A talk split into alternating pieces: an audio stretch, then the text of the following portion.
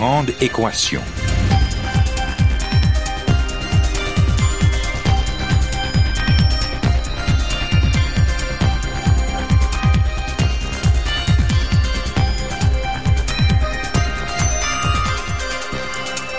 Ici Normand Mousseau, bienvenue à La Grande Équation, votre rendez-vous hebdomadaire avec la science.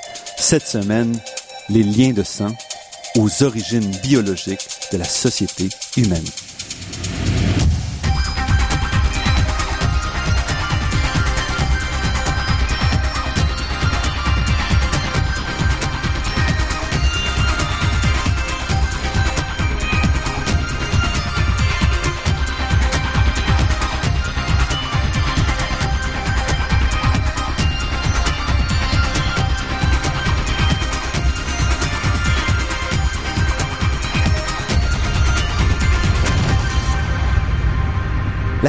De la société humaine est unique sous de nombreux aspects.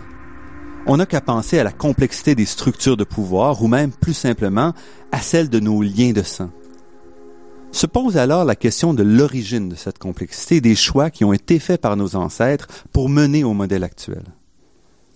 Pendant longtemps, les sociologues et anthropologues ont tenté de répondre à cette question fondamentale en analysant les sociétés primitives, isolées, où les structures sociales sont plus faciles à comprendre et où l'isolement relatif permet autant d'expériences indépendantes. Ces comparaisons ont permis d'identifier la richesse des sociétés humaines, mais aussi d'en extraire un certain nombre de constantes, dont notre relation à l'inceste et l'entraide naturelle entre les membres de notre famille proche.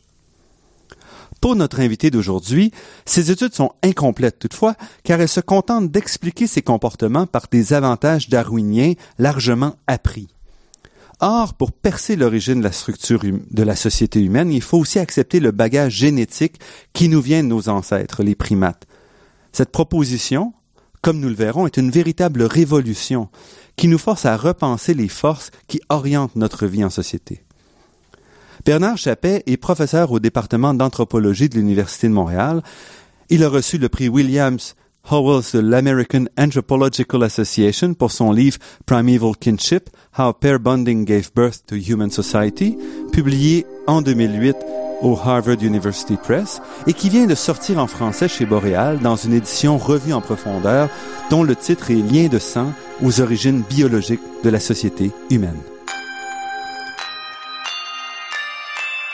Bernard Chappet, merci d'avoir accepté cette invitation. C'est très plaisir. Donc, vous nous présentez un livre où vous remettez l'humain en ligne avec ses origines primates. Tout à fait, parce que travaillant dans un département d'anthropologie depuis euh, maintenant 30 ans et connaissant les sciences sociales, on a à peu près en fait, on fait très peu, euh, on intègre très peu l'être humain dans euh, l'étude, c'est-à-dire la biologie dans l'étude de l'être humain en sciences sociales et en anthropologie en particulier. Et vous êtes très dur là-dedans dans votre livre, à propos de, des sociologues, même Lévi-Strauss, par exemple. Je pense que je suis très intégrateur, très critique, mais mon but, justement, et je pense que c'est peut-être un des intérêts du livre, c'est de montrer que Lévi-Strauss, un des plus grands anthropologues du 20e siècle, qui rejetait complètement la perspective évolutionniste dans son étude, il bien, malgré cela, euh, les études évolutionnistes convergent avec ces résultats. Donc, c'est assez intéressant et paradoxal.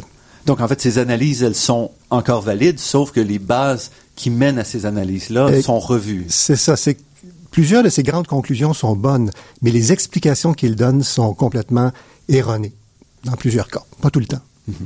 Et ce qui est aussi fascinant, c'est que vous dites que c'est tout nouveau qu'on reconnaît justement le lien entre l'humain et euh, ses, euh, son origine animale. Écoutez, ça fait, ça fait, quoi, je dirais à peu près 25 ans, 30 ans qu'on commence à accepter l'idée que l'être humain est un animal et donc qu'il a été le produit de la sélection naturelle comme toutes les autres espèces animales.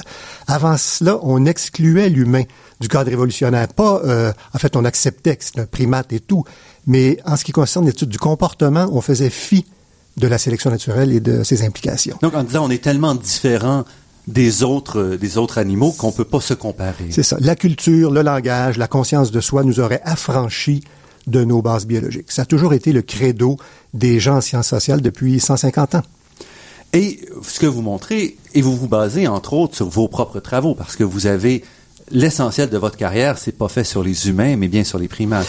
Exactement. Mon approche est une approche comparative, euh, interspécifique. Je, j'utilise les primates comme outil pour comprendre les origines biologiques du comportement humain. Parce que le comportement humain, aussi complexe soit-il, se décompose très souvent en, en pièces détachées. Pièces détachées qu'on retrouve chez nos cousins primates. En fait, plusieurs pièces détachées qu'on retrouve. Et on se rend compte que les phénomènes très complexes comportementaux humains, très complexes, sont des amalgames d'éléments plus simples et souvent des amalgames vraiment nouveaux et originaux, et souvent même des amalgames qui, avec une nouvelle adaptation, euh, disons, cognitive, ont produit quelque chose d'encore beaucoup plus complexe. Mais sans les origines, sans les, les, les, composantes primates, ben, les comportements humains n'existeraient pas. Et on va revenir un peu plus tard sur justement certains de ces comportements-là, mais je veux quand même qu'on comprenne qu'est-ce qui permet ce changement de paradigme? Ce sont les études sur les primates ou c'est... Euh, oui, depuis, non pas seulement que sur les primates, euh, c'est depuis les années 60-70, la théorie d'évolution, la théorie de la sélection naturelle en particulier, a bénéficié d'un enrichissement vraiment euh, euh, très important. Il y a de nouvelles, de nouvelles, comment dire, de la théorie de la sélection naturelle s'est ramifiée. On a, on comprend beaucoup mieux la sélection sexuelle. On a, comment dire, inventé le concept de sélection de parenté, qui est tout à fait nouveau, qui date des années 60, qui permet d'expliquer le, tout le phénomène du favoritisme entre parentés. On a des théories maintenant évolutionnaires sur la compétition, l'agression. C'est qu'avant, on n'avait pas les outils conceptuels mm-hmm. pour intégrer le comportement véritablement. Ça date des premières études en éthologie qu'on doit à des gens comme euh, Konrad Lorenz, Nico Tinbergen, qui ont d'ailleurs gagné le prix Nobel euh, de médecine en 73. Mm-hmm. Et donc, c'est les années 60-70. C'est un, une nouvelle banque d'outils conceptuels, plus le développement rapide euh, des bases empiriques sur les primates et aussi des nouvelles disciplines comme la psychologie évolutionniste qui en fait qui sont qui est une descendante, si je peux dire, de la sociobiologie. Et ça, ça dépasse les, si on veut, les, projections qu'on fait des comportements humains sur les animaux, un peu quand on parle, par exemple, des abeilles qui dansent ou de ces choses-là. Ah, tout à fait. Donc, c'est pas du tout le, même niveau là de. Mm, ça n'a aucun rapport. Vous voulez dire question d'anthropomorphiser les animaux et tout? Non, non, non. C'est ça, c'est c'est très dépassé c'est quand même, non, c'est du solide. Mhm. Et puis en même temps, les gens ont regardé les primates différemment, vous diriez? C'est-à-dire qu'on a commencé par les regarder. Avant, on les regardait pas. On les regarde depuis Jane Goodall. En fait, disons, c'est la plus connue, mais on les regarde depuis Clarence Carpenter dans les années 40. Et on a accumulé. C'est devenu une discipline en soi. La primatologie, c'est une discipline qui n'existait pas avant les années 60. Parce qu'avant ça, on récupérait les, primates et on les observait, on les observait hors de leur milieu On les observait un peu dans des jardins zoologiques, mais là, on les observe dans leur milieu naturel. Il y a des milliers de primatologues qui observent euh, des douzaines et des douzaines d'espèces. On a des centaines de milliers d'heures accumulées. On a des méthodes de collecte de données qui sont très rigoureuses. De sorte que là, on a vraiment... Euh, en fait, on est en mesure d'avoir des données quantitatives sur un grand nombre d'espèces. Donc, on a des théories qui se fondent sur des comparaisons interspécifiques. En fait, on a des théories valables pour l'ordre des primates auquel appartient l'être humain. Donc, si on a une théorie valable sur, par exemple, l'évitement de l'inceste chez mhm. les primates, ben, il n'y a pas de raison a priori pour qu'elle ne s'applique pas aux primates humains. C'est ça la grande différence qu'on n'avait pas avant les années 60.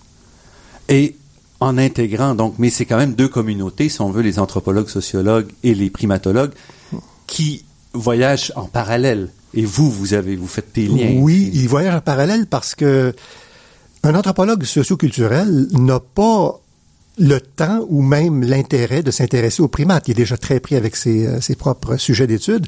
Le primatologue, c'est la même chose. Moi, j'ai pendant 25 ans, j'ai travaillé sur les primates pour les primates. Évidemment, j'enseignais sur euh, leur signification pour la compréhension du comportement humain, mais mes études empiriques portaient sur les primates. Je n'avais pas le temps de faire de l'interdisciplinarité. Mais il y a dix ans à peu près, j'ai décidé de laisser les études empiriques sur les primates pour travailler sur les liens entre les deux disciplines. Et ça, je vais vous dire, c'est un peu paradoxal, mais c'est une discipline en soi, l'interdisciplinarité.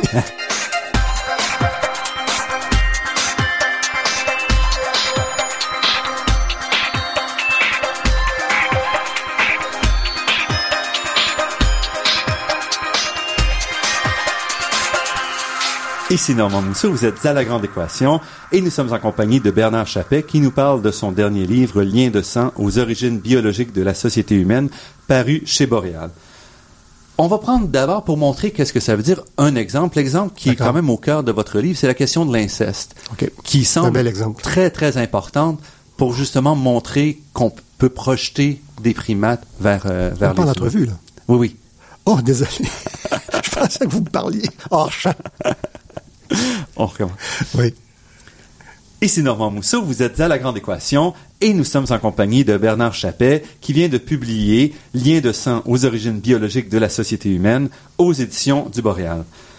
On va prendre un exemple d'abord, l'exemple qui est au cœur de votre livre et qui permet vraiment de bien comprendre justement la démarche de la primatologie à la- l'anthropologie, qui est celui de l'inceste.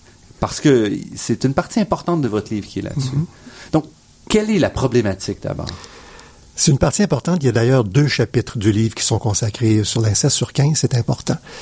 La problématique, c'est que l'inceste est quelque chose qui est absolument fondamental pour les anthropologues. On en discute depuis des décennies.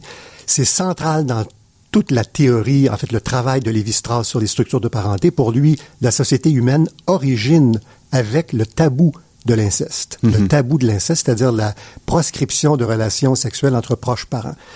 Euh, alors, c'est fondamental pour les anthropologues. C'est un noyau dur de l'anthropologie de la parenté qu'on appelle. Or, les anthropologues ont toujours cru, Lévi-Strauss le premier, que nous étions les seuls à éviter l'inceste, que c'était une, euh, un comportement spécifiquement humain qui était le résultat d'une espèce, de- en fait, d'une création culturelle, d'une espèce d'entente collective que les gens ont fait à plusieurs moments dans l'histoire de l'humanité il y a très très très longtemps. Pour des raisons très pratiques qui étaient, bon, si on évite de se marier dans sa famille ou dans son groupe, on peut se marier à l'extérieur par définition et donc fabriquer des alliances intergroupes. Donc l'inceste, l'évitement de l'inceste servait à la fabrication d'alliances. C'est la théorie de Lévi-Strauss. D'accord. Et plutôt qu'à la protection de, du fonctionnement génétique. Ben justement, c'est que maintenant, on sait, grâce aux études sur les primates, c'est ça, ça date des années 60, on sait que maintenant, aujourd'hui, là, toutes les études montrent que chez les primates dont on connaît les rapports d'apparentement, ils évitent l'inceste avec l'apparentement, donc c'est-à-dire L'apparentement génétique. C'est-à-dire les rapports euh, entre mère et fils et fille, entre, entre frères et sœurs, les, les rapports d'apparentement. Donc, on sait maintenant que les espèces de primates évitent systématiquement l'inceste entre mère et fils, entre frères et sœurs, entre grands-parents et petits-enfants. Donc, si l'ensemble des primates le font, il est extrêmement probable que les premiers homininés, les premiers représentants de la, du lignage humain, eux aussi évitaient l'inceste et que donc le tabou de l'inceste, la proscription morale, formelle, normative, serait arrivé par la suite et aurait simplement renforcé une tendance, ah, pas une tendance, mais un, principe qui était déjà là, une régularité comportementale, autrement dit qui serait donc génétique à ce moment-là. qui aurait une base génétique tout à fait et qu'on peut expliquer parce qu'on n'est pas les seuls évidemment à éviter l'inceste, les primates et, et l'humain, et c'est répandu chez l'ensemble des animaux. Et euh, évidemment, c'est une question d'évitement des coûts de la consanguinité. Et ça, c'est des coûts documentés, quantifiés. Mais pour l'humain, on allait chercher une explication nouvelle. En partie parce qu'on ne savait pas que les primates évitaient l'inceste.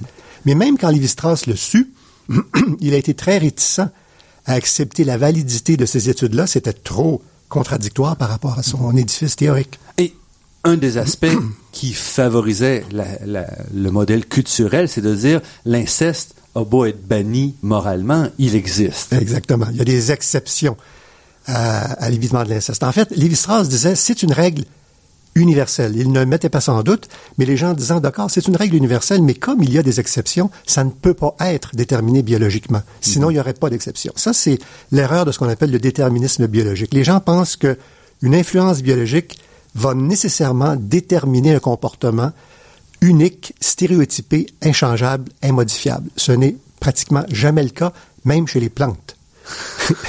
Et même chez les animaux très simples.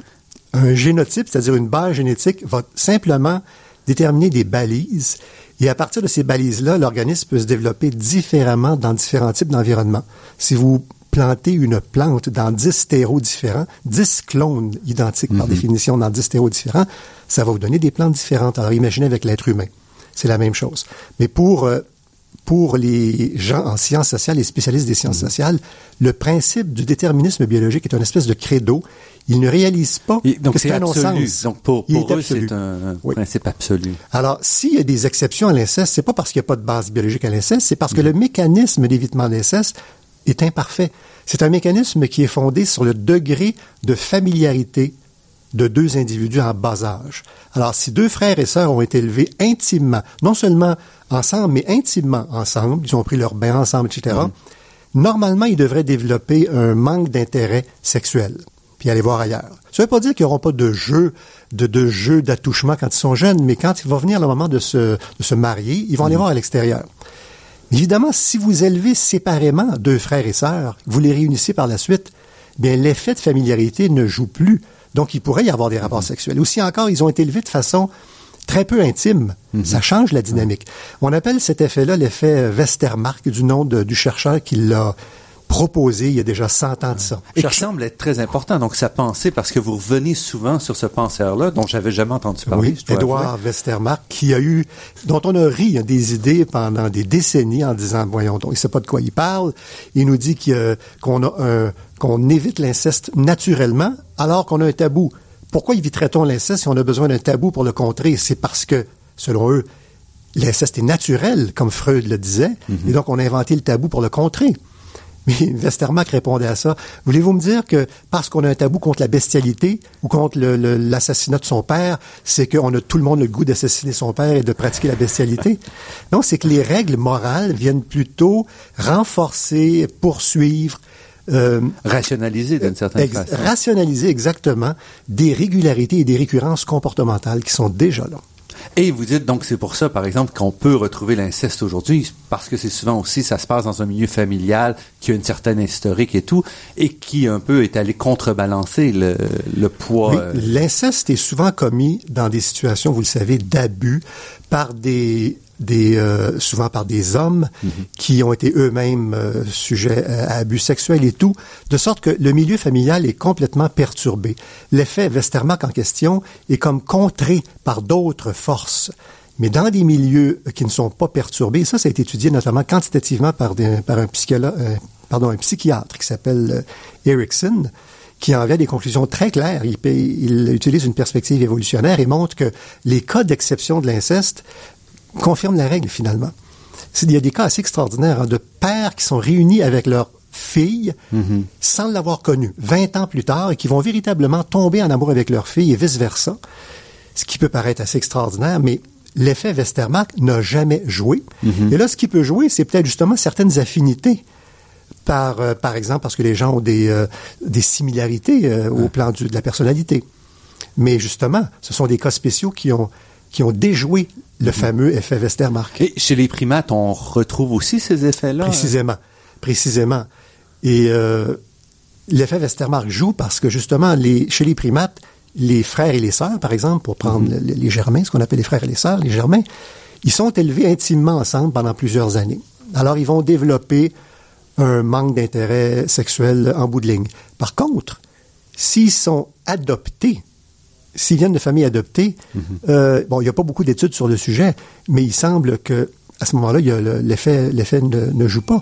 Et c'est la même chose. euh, ah, excusez-moi, s'ils sont adoptés, l'effet peut jouer malgré tout, même s'ils ne sont pas apparentés. C'est ce que je voulais dire. Donc, c'est pas une question d'apparentement génétique, c'est le corrélat de l'apparentement génétique qui est important. C'est le fait d'avoir été élevé en familiarité.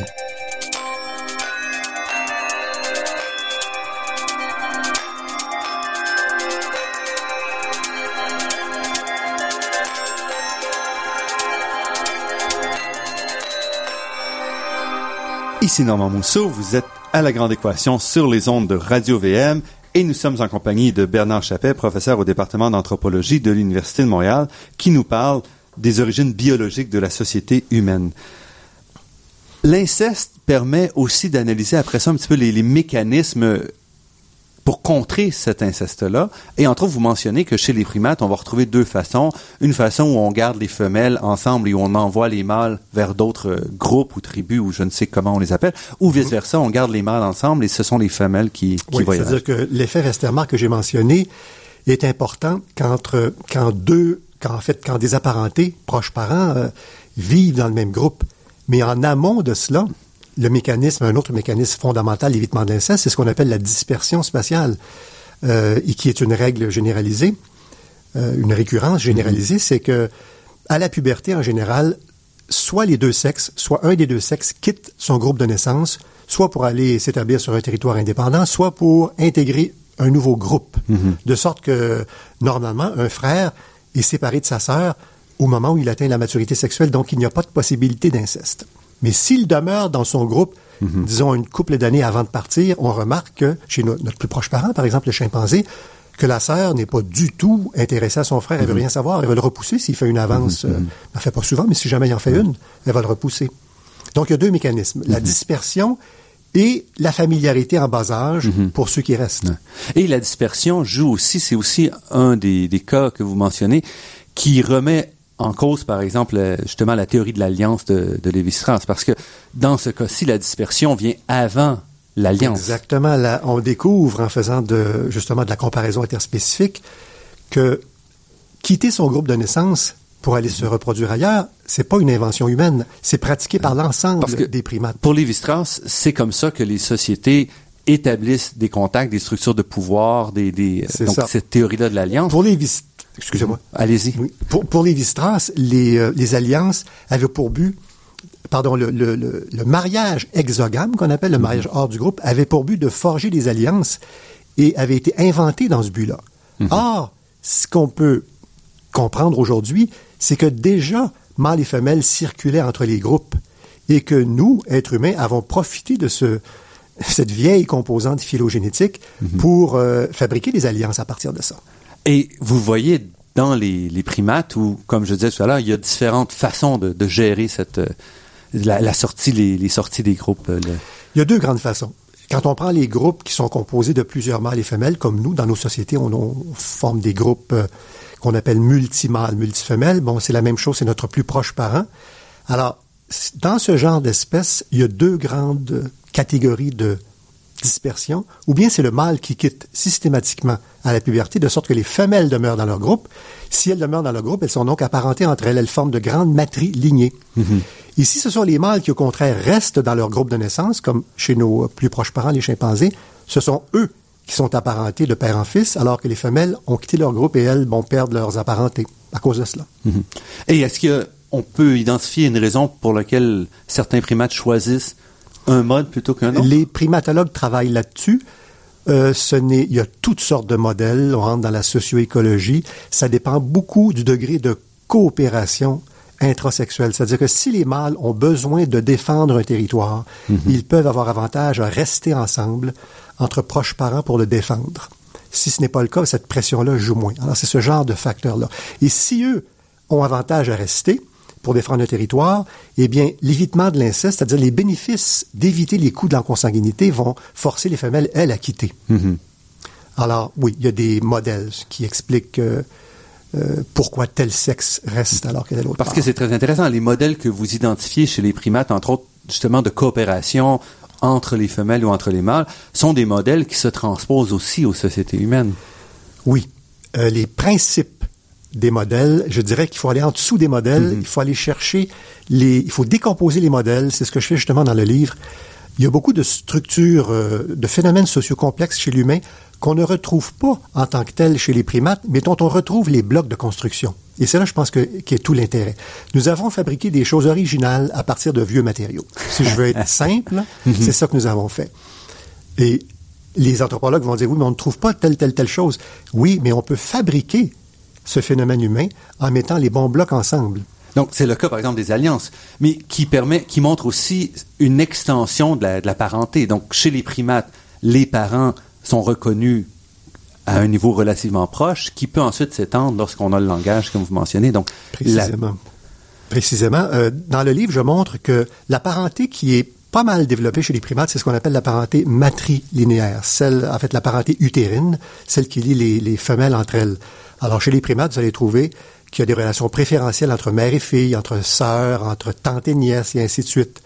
Donc, quand vous préférentiel, comment on identifie une Oh, les femelles vont se toiletter préférentiellement, se protéger préférentiellement contre un mâle, contre un prédateur, vont partager de la nourriture, alors qu'elles vont le faire beaucoup moins ou pas du tout avec des non-parentes.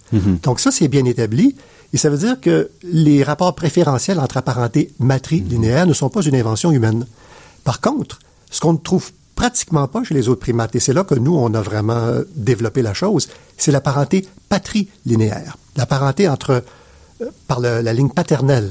Donc, la reconnaissance des liens entre père-enfant, entre le- la reconnaissance, par exemple, du père du père, du frère du père.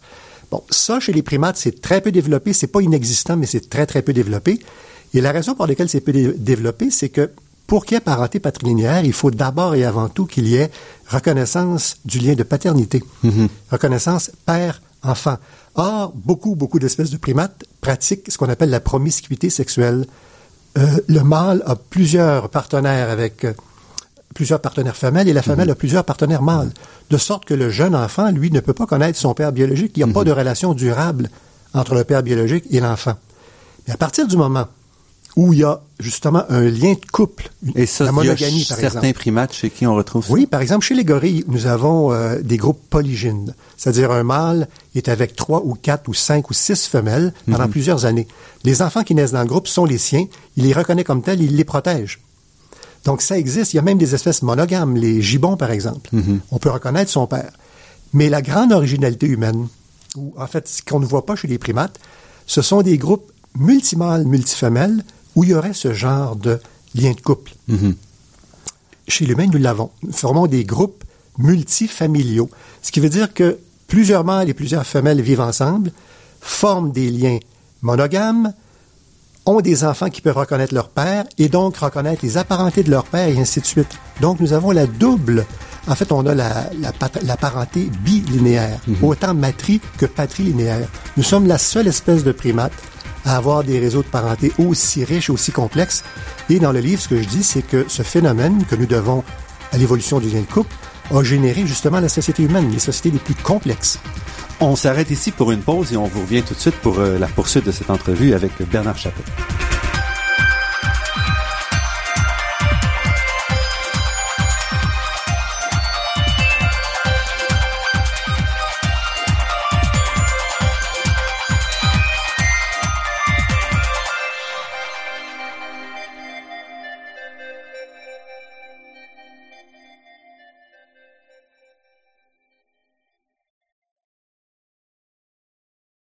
Ici Normand Mousseau, vous êtes à La Grande Équation et nous sommes en compagnie de Bernard Chappet, professeur au département d'anthropologie de l'Université de Montréal et auteur du livre Lien de sang aux origines biologiques de la société humaine, paru aux éditions Boréal.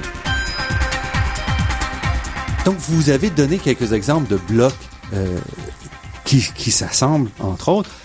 Est-ce que, donc, le, le gain quand on passe des primates à la société humaine, qu'est-ce que vous diriez? Parce que le langage est apparu très tard. Donc, l'Homo sapiens apparaît il y a deux millions d'années ou quelque chose comme ça. Beaucoup plus récemment. Euh, Homo pardon, sapiens sapiens. Pardon, l'Homo sapiens Vous sapiens. voulez dire le genre homo. Oui. Donc, Oui. le, genre Homo apparaît il y a 2 millions d'années, l'Homo sapiens 200 000 années à peu près, et le langage peut-être 70, so- 60, 60, 70 Le 000 langage ans. tel qu'on le connaît. Ce qui ne veut pas dire qu'il n'y avait pas Ouais, d'autres formes de langage. euh, Donc, est-ce que c'est le langage qui unit ça, ou est-ce qu'est-ce qui a fait qu'on a C'est transformé? beaucoup plus que le langage. En fait, c'est que nous avons des capacités cognitives différentes, évidemment similaires, mais aussi différentes par rapport à nos plus proches parents. Et c'est cet enrichissement cognitif considérable qui est venu transformer en profondeur l'héritage primate, c'est-à-dire l'héritage, notre héritage primate. Il est toujours là, mais il est profondément enrichi. Donc, on ne peut pas en faire abstraction, mais en même temps, ça lui a donné tellement de nouvelles possibilités. On a des facultés. Évidemment, vous avez mentionné le langage. Il y en a une autre qui est extrêmement importante. C'est ce qu'on appelle, euh, c'est un terme de jargon, on appelle ça la théorie de l'esprit. La théorie de l'esprit, c'est comme si je vous disais le raisonnement. C'est une- c'est un type de- de- d'habileté cognitive qui fait que nous avons la possibilité de savoir que l'autre en face de nous a lui aussi des pensées, des idées, des opinions, et qui nous permet donc de tenter de modifier la pensée et les opinions des autres. Ça, ça a été un bond absolument prodigieux dans l'évolution de la socialité, quand on était capable de vouloir modifier et donc contrôler la pensée de l'autre.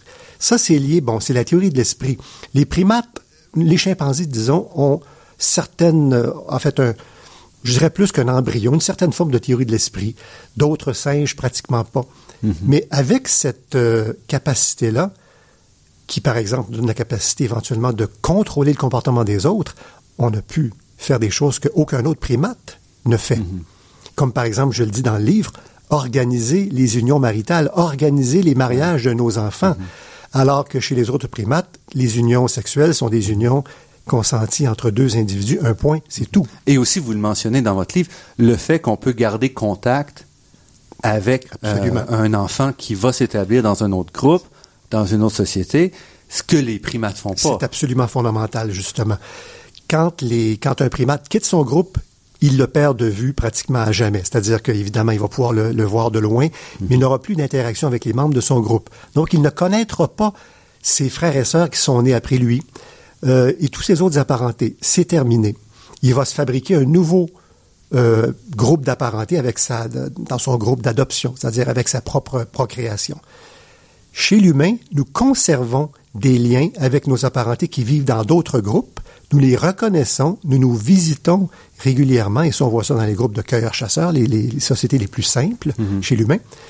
Et comme je l'explique dans le livre, il est très plausible que cette capacité de reconnaître des membres de sa proche parenté qui vivent dans d'autres groupes euh, a coïncidé avec les premières structures sociales multigroupes. Mhm. Et ça, ça a été permis notamment, comme je le disais tout à l'heure, grâce à l'évolution de la parenté patrilinéaire. Parce qu'avant ça, un mâle qui rencontre un autre mâle qui appartient à un autre groupe, c'est la chicane. On le sait, chez les chimpanzés, ils vont jusqu'à se tuer quand ils se rencontrent, quand il y a des rencontres intergroupes. Mhm. C'est très, très violent.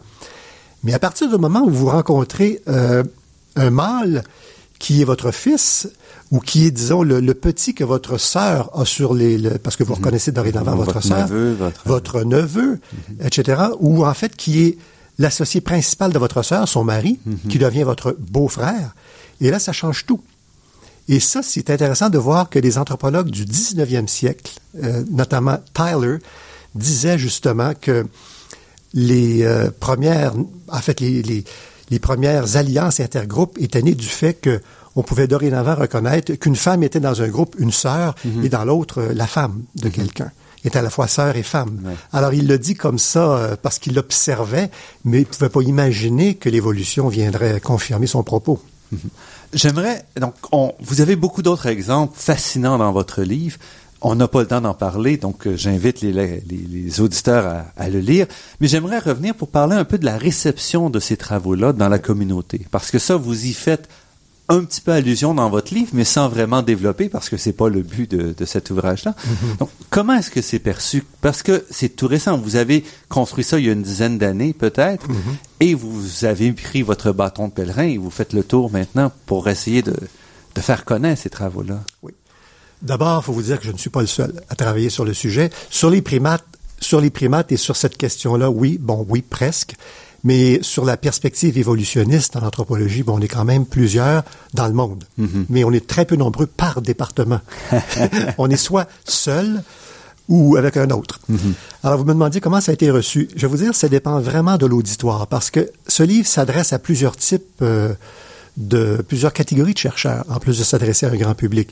Si on est anthropologue culturel, c'est très différent que si on est primatologue ou si on est un psychologue évolutionniste qu'on appelle, donc qui euh, s'oriente du côté d'évolution, ou si on est ce qu'on appelle un, anthropologue darwinien qui applique la théorie d'évolution, ou si on est euh, un sociologue qui, qui n'applique pas du tout la théorie d'évolution. Donc c'est très variable.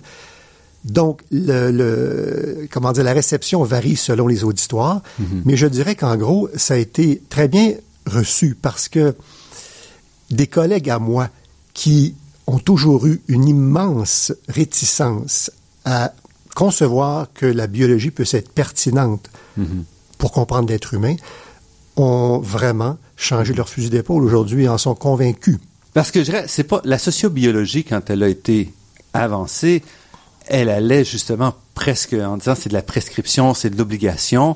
Donc, ce que vous proposez ici, c'est pas la sociobiologie telle qu'elle a été introduite au début, là, qui s'est aussi ramollie. La sociobiologie est née dans les années, le terme est né dans les années 70. Mhm. il faut dire qu'il a, été très, très mal interprété. On a pensé que les sociobiologistes étaient des, des déterministes génétiques qui mhm. nous disaient que les gènes déterminent le comportement. Bon, il y a un peu de vrai là-dedans, mais j'en, profite pour souligner que la perception était quand même très biaisée du côté de, des, sciences sociales. La sociobiologie n'existe plus comme telle. Elle a donné naissance à au moins trois grands courants de pensée, dont la psychologie évolutionniste et mhm. euh, l'anthropologie darwinienne, qui sont donc ses descendants, qui ont fait beaucoup de ménage dans tout ça. Euh, donc, on ne c'est pas une question du tout, du tout de, de déterminisme génétique, comme je le disais tout à l'heure. de, de, de réalité, de d'existence quand même, de biais forcés par la génétique. Exactement. En fait, ce qu'on réalise, c'est que la culture, dont on n'a pas parlé, mais qui est un phénomène fondamental, la culture qui, grâce à laquelle on peut inventer, créer sans arrêt, est très balisée par la nature humaine.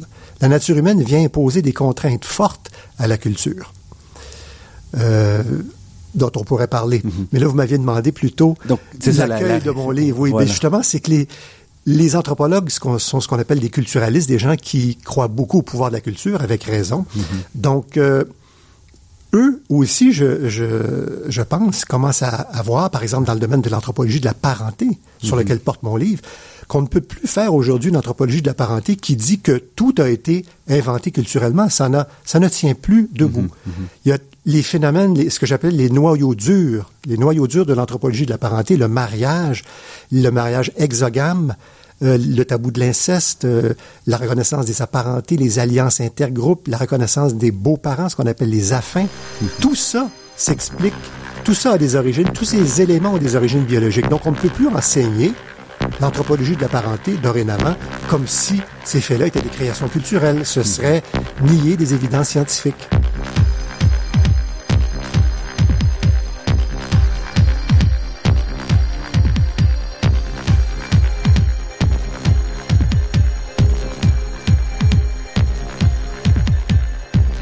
Donc la culture, c'est une réinterprétation d'une certaine façon, ou une intégration des, des forces biologiques. Donc force dans le sens que c'est pas obligatoire, mais qui, qui poussent dans une direction. Oui, et je vais vous donner peut-être une définition simple qu'on ne trouve pas souvent de la culture, mais qui, à mon avis, parle beaucoup.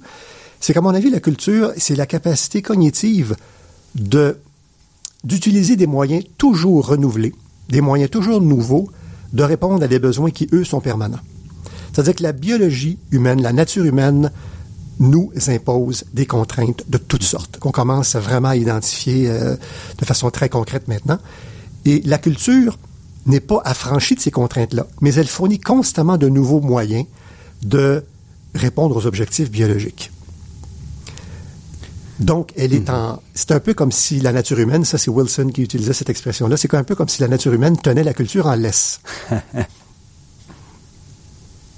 Bernard Chapek, qu'est-ce qui vous a amené à l'anthropologie? Parce que vous avez commencé donc vos études en anthropologie à- au niveau du baccalauréat. Pourquoi aller dans cette discipline? C'est très clair dans mon cas. Depuis l'âge de 7 ans, parce que je me rappelle, c'était en- C'était suite En à- deuxième année ou quelque Oui, chose comme ça? exactement. C'est à l'âge de 7 ans, je me rends compte d'avoir, je me rappelle d'avoir ouvert un, un exemplaire du magazine National Geographic, et d'avoir été absolument fasciné par une image d'Australopithèque reconstituée, Mhm. qui vivait, semble-t-il, il y a 1,5 million d'années. Et il n'avait pas de front. Il était extrêmement impressionnant. Et c'était un être poilu, un primate pas de front. Et mon père m'expliquait, tu vois, Bernard, ça, c'est nos, nos ancêtres. Donc, euh, j'étais fasciné déjà par l'évolution humaine. Et j'ai toujours voulu travailler sur l'évolution humaine. Et quand je suis rentré en anthropologie, c'était pas pour travailler en primatologie. Je savais même pas que ça Mais existait. pourtant, c'est ce que vous avez fait pendant l'essentiel de votre carrière. Votre premier stage d'été, c'était sur des primates. Oui, mais j'allais là pour travailler sur les ossements, sur les fossiles Et grâce à un collègue que je remercie encore aujourd'hui, qui est un ami maintenant, Normand Clermont, grâce à son cours d'introduction où il nous expliquait qu'on peut, qu'on peut travailler, qu'on peut comprendre l'évolution humaine grâce aux primates, qui nous expliquait par exemple, à l'époque c'était tout nouveau, que les macaques japonais avaient peut-être une culture qui pouvait se transmettre des traditions. J'avais été absolument fasciné. À partir de ce moment-là, je me suis dit, je m'en vais en primatologie. Et là, j'ai passé même en biologie. J'ai fait un bac euh, bidisciplinaire à cause de ça. Et ensuite, donc, vous avez fait, votre doctorat est aussi formellement en biologie, Oui. même si c'était vraiment sur les, aussi sur les macaques. Oui. Euh, mais c'était plus anthropologie que biologie. Hein, C'est-à-dire que c'était vraiment primatologie. C'était à Cambridge, au département de zoologie, donc c'est vraiment biologique. Et j'allais travailler avec un type qui s'appelle Robert Hind, qui à l'époque était probablement la sommité en primatologie, celui d'ailleurs qui a dirigé Jane Goodall et Diane Fossey et de nombreux autres. Donc c'était l'endroit où aller. J'ai eu la chance qu'il m'accepte. Donc j'ai fait primatologie, euh, Et donc, zoologie. l'apprentissage de l'observation, qui est, qui, qui vraiment une discipline en elle-même. Là. On s'assoit pas puis on dit, ah, voilà, je passe trois jours avec et je Non, non, non. Il, fallait vraiment passer, comme vous dites, par l'apprentissage là, de la collecte des données en nature. J'étais à Porto Rico sur une île où il y, a, euh, il y avait à l'époque 8, 8 ou 900 macaques. Je les ai observés pendant un an, c'est-à-dire un groupe d'une centaine de macaques. Donc, à partir d'un projet très précis, j'ai fait donc mes armes sur... euh, j'ai- j'ai- j'ai- j'ai appris comment observer, comment analyser des comportements. Et ensuite, j'ai fondé un laboratoire à l'Université de Montréal où j'ai pu décortiquer le comportement des, des primates Mhm. avec une perspective vraiment expérimentale. Et j'ai fait, comme je vous disais, de la primatologie primatologique, si je peux dire, non anthropologique, pendant de nombreuses années avant de faire ces, euh, de me lancer dans ces, dans l'intégration des Est-ce qu'il y a eu un déclic? Est-ce que c'est un moment où vous avez dit, euh, je suis frustré ou voilà, Oui, j'ai lu un livre ou un article et j'ai dit, ah, c'est ça qui... Non, c'est exactement ça. J'étais frustré. Écoutez, j'avais fait le tour de la question qui concerne les questions empiriques que je me posais. J'étais frustré de voir jusqu'à quel point on ne comprenait pas l'importance de la primatologie et de l'approche évolutionnaire, autant mes collègues que partout dans le monde. Donc, je me suis dit, je vais y contribuer. Et la façon de faire, c'était de m'immerger dans la discipline de l'autre, c'est-à-dire l'anthropologie culturelle, pour comprendre leurs arguments, leurs contre-arguments. Donc, est-ce que vous avez fait un stage d'observation chez les anthropologues culturels? Il faut dire Presque. que l'observation, je la faisais depuis des années, dans le cadre de nombreuses discussions que j'avais avec des collègues, avec qui je m'entends très bien d'ailleurs. Et je l'ai fait aussi en lisant beaucoup pendant de nombreuses années, notamment, évidemment, les travaux d'Évi-Strauss, mais plusieurs autres aussi. Donc, quand je me suis senti assez à l'aise, j'ai réalisé que je comprenais les, les réticences et les arguments et j'étais en mesure de les contrer. Si on ne peut pas comprendre les, leurs arguments, on va simplement dire euh, vous avez tort. On ne pourra pas dire en quoi vous avez tort. Donc il faut, c'est pour ça que je vous disais tout à l'heure que faire de l'interdisciplinarité, c'est une discipline en soi. Il faut vraiment se taper des lectures et euh, discuter avec ses collègues. Et ça, ça vous a mené à quitter vos postes d'observation et à retrouver votre bureau et dire comment est-ce que je peux maintenant intégrer ça et de là tirer une théorie finalement qui englobe ce que j'ai appris chez les primates avec ce qu'on sait en Tout à sociologie. fait. Ça a été un choix, je dirais difficile, parce que ça voulait dire je quittais mon laboratoire, je laissais la recherche empirique. Je me disais, est-ce que c'est pas un risque que tu prends là et tout? Mais dès que j'ai commencé à travailler, j'avais des appréhensions, je me disais, est-ce que je vais être capable de faire ça? Mais après un an ou deux, je me rappelle même d'un déclic que j'ai eu un jour, je me suis dit, ah oui, là, c'est dans la poche, je, je, je, je comprends le modèle. Et là, le livre a déboulé, euh, ben, j'allais dire rapidement, ça n'a pas été rapide, ça a pris quatre ans quand même d'intégration. Mais euh, ça a été un choix, et un choix que j'ai jamais regretté parce que depuis dix ans maintenant, je fais de la théorie pure. Je me fais souvent penser à un mathématicien qui réfléchit avec des équations dans son bureau et des idées, mais avec les nombreuses contraintes empiriques que je dois, dont je dois tenir compte. Mais maintenant, ma, ma recherche est de niveau très euh, théorique. Oui, et on retrouve ça dans votre livre. Vous avez plusieurs diagrammes où vous montrez les liens et comment on peut penser là, la, la construction des familles ou des relations interpersonnelles. Mhm, tout à fait. Et vous connaissiez déjà, euh, c'est Westermarck ou c'est une découverte euh, récente? Westermarck? Oui. Oh, je- j'en avais entendu parler, mais en mal. Quand j'étais étudiant, c'est ça qui est extraordinaire. J'avais, aujourd'hui, j'ai, écoutez, j'ai dédié mon livre à un type qui s'appelle Robin Fox, en plus de le dédier à Lévi-Strauss. En fait, le dédier dans, dans la, la préface, je, les, je reconnais leur contribution. Or, quand j'étais étudiant au bac, Robin Fox était très mal vu. On disait, on nous disait, méfiez-vous de Robin Fox, c'est un réductionniste, un individu qui veut tout réduire à la biologie, qui est simpliste et tout. Or, Robin Fox est un pionnier dont on reconnaît aujourd'hui les travaux fondamentaux et qui est rentré il y a deux ans à l'Académie des sciences. euh, Donc au moins, lui, il est toujours vivant pour au moins bénéficier de cette transformation. C'est un modèle pour moi. C'est un modèle. Et on a une, une correspondante très, très enrichissante tous les deux depuis mon livre, parce que dans mon livre, évidemment, je fais état de ses travaux qui avaient été un peu oubliés. Et bien évidemment, qu'il en est, il est très, très content. Je pense que c'est un chercheur majeur. Mais pour vous dire comment les choses ont évolué, il y a 30 ans, on le décriait.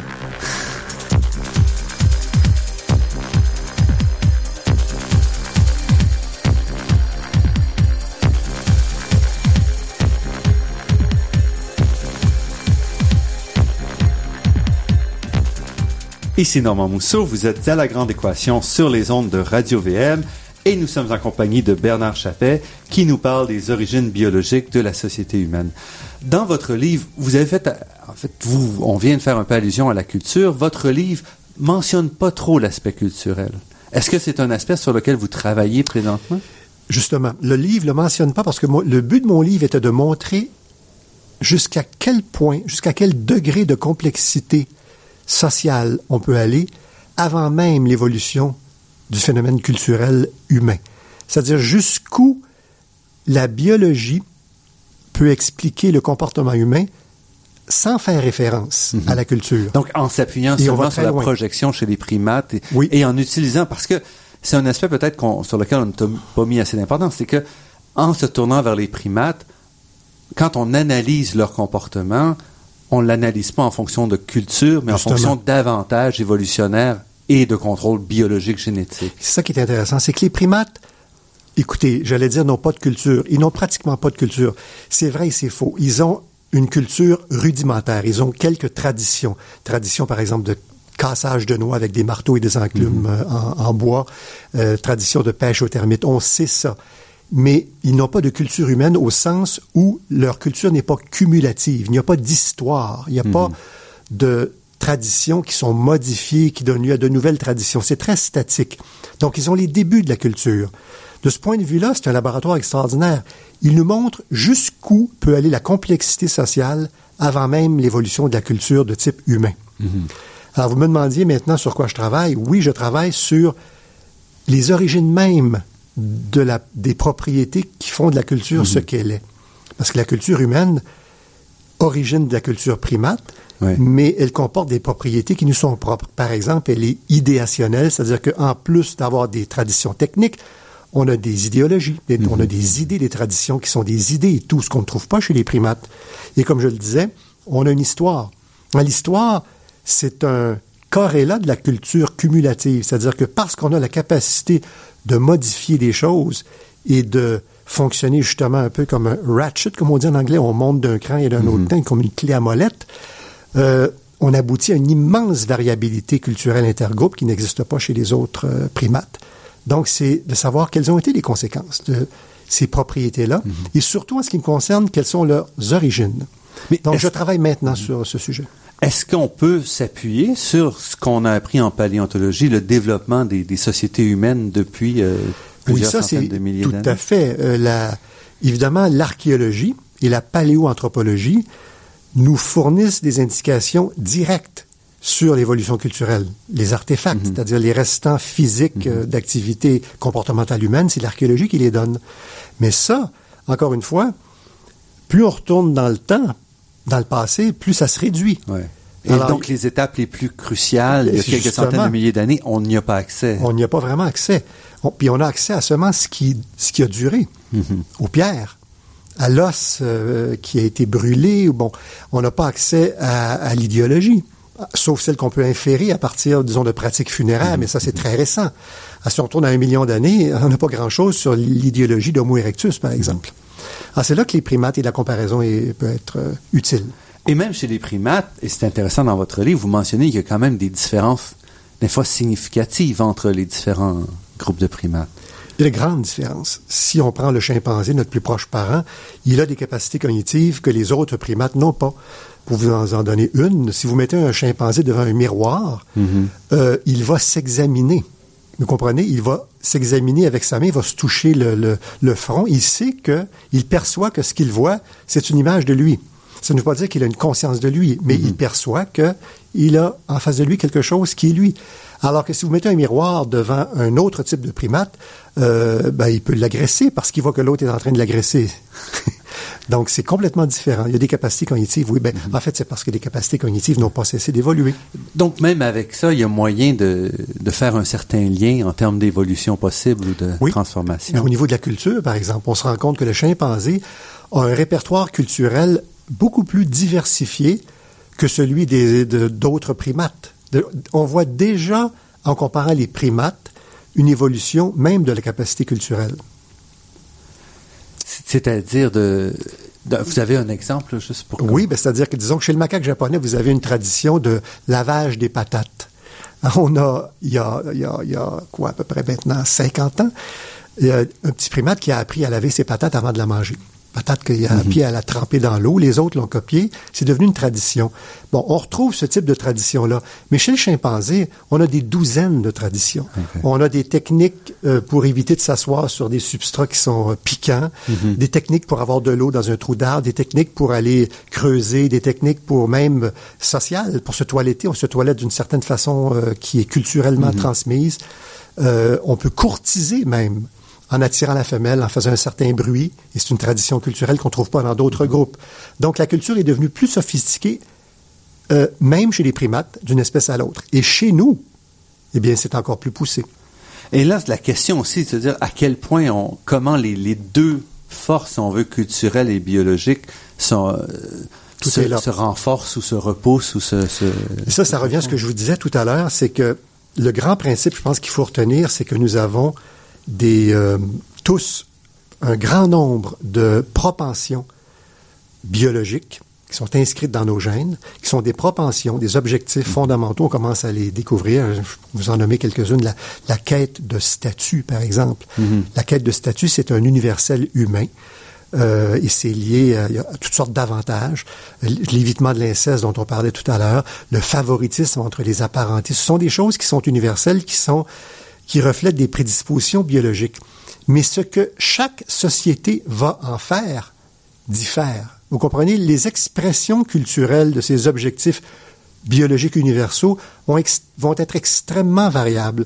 Tellement variables que les anthropologues, quand ils ont constaté cette variabilité-là, se sont dit, donc il n'y a pas de biologie en dessous de ça, ça ne fait que varier. Mais là, on découvre que oui, il y a de la Il y a biologie. des règles quand même. Exactement. vous dites, Il y a des plans. contraintes. Des contraintes. Et où est-ce que vous allez maintenant dans votre... Vous êtes à défendre votre, votre travail Je- ou vous avancez? Je fais que- exactement les deux. Je défends mon travail parce que je suis constamment, ben, pas constamment, mais souvent invité à, à donner des conférences sur le sujet, mais aussi je travaille maintenant précisément sur un modèle des bases psychologiques de la genèse de la culture. C'est-à-dire quelles sont les, exactement les unités mentales euh, quelle est la nature de ces propensions psychologiques universelles qui génèrent nos choix culturels? Ah, C'est un modèle sur lequel je, travaille et que je vais soumettre bientôt. Et donc, on aura droit à un livre, à un ouvrage qui va être grand public aussi, disons parce que c'est le livre que vous avez publié, il est accessible pour le grand public aussi. Oui. euh, Là, c'est sous forme d'article pour d'abord, euh, comment dire, m'exposer aux critiques de mes collègues, Mhm. mais j'ai l'impression que ça va donner lieu, donner lieu éventuellement à un livre euh, par la suite, oui. Parce que c'est tellement vaste qu'on a besoin d'une Une synthèse. synthèse. Tout à fait. Et je pense que c'est un sujet qui intéresse beaucoup les gens parce que ce qui manque, c'est de faire ce lien explicite entre biologie et culture. Il faut que les gens comprennent la nature du lien. Si on leur dit simplement qu'il y a un lien, c'est pas suffisant. Les anthropologues vont nous dire euh, que le gouffre est trop profond. Moi, j'essaie de combler le gouffre. Et est-ce que vous avez eu des échanges aussi avec le grand public? Bon, votre premier livre était à Harvard University, donc qui est peut-être pas distribué euh, Mhm. Aussi largement. Maintenant, vous êtes chez Boréal, qui est un éditeur grand Oui. public. Euh, Le livre vient de sortir, donc j'ai reçu évidemment, oui, des, des courriels, des invitations pour des conférences et tout. Ça commence à arriver, oui.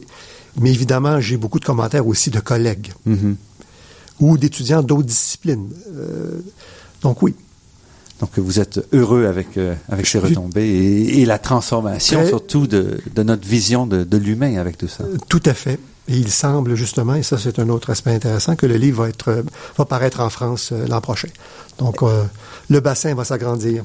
Excellent. Alors, Bernard Chappelle, nous devons nous arrêter ici. Vous êtes professeur d'anthropologie à l'Université de Montréal. Et je rappelle le, titre de votre livre, Lien de sang aux origines biologiques de la société humaine, paru chez Boréal.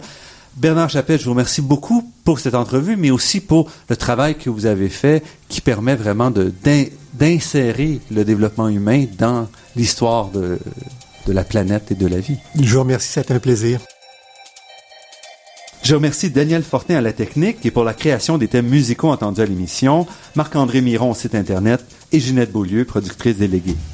Je remercie également le Fonds de recherche du Québec, la Fondation familiale Trottier et l'Université de Montréal pour leur contribution à la production de cette émission. Vous pourrez réentendre cette émission et toutes les autres en vous rendant sur le site Internet de La Grande Équation. L'émission est également disponible sur la page Université de Montréal de iTunes U.